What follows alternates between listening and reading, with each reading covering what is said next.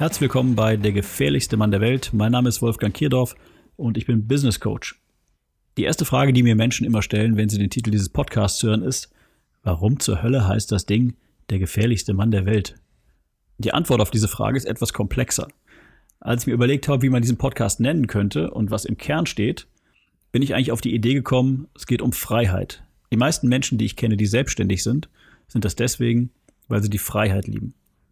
Ich habe mal unter meinem Mandanten gefragt, was wäre das Schlimmste, was dir passieren könnte, und die Antwort war nicht, pleite zu sein, sondern die Antwort war, wieder für jemand anderen arbeiten zu müssen.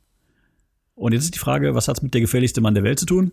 Ich glaube, der gefährlichste Mann der Welt ist der, der nichts zu verlieren hat. Sprich, jemand, der wirklich frei ist, der keinen Chef über sich hat, der keine Kunden hat, von denen er abhängig ist, ähm, jedenfalls hat er so viele Kunden, dass er nicht von einem Kunden abhängig ist oder von zwei.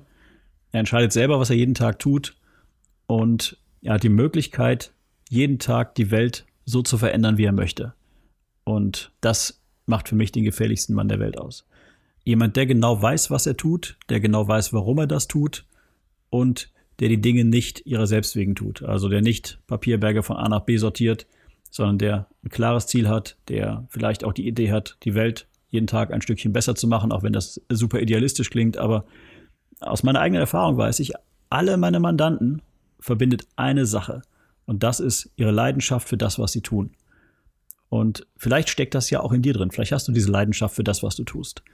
Und äh, meine Erfahrung ist, viele Menschen, die Dinge leidenschaftlich tun, verlieren irgendwann das Maß dafür, wann ist genug Zeit eingesetzt, wann muss ich stehen bleiben, nachdenken, statt einfach weiter zu rennen im Hamsterrad. Und bei der gefährlichste Mann der Welt geht es genau darum, nämlich diese, diese Dinge, diesen Impuls zu bekommen, wann ist genug, was ist der richtige nächste Schritt. Der eine Spruch, der über diesem Podcast steht, ist, das Denken, das dich bis hierhin gebracht hat, ist nicht das Denken, was dich an dein nächstes Ziel bringen wird.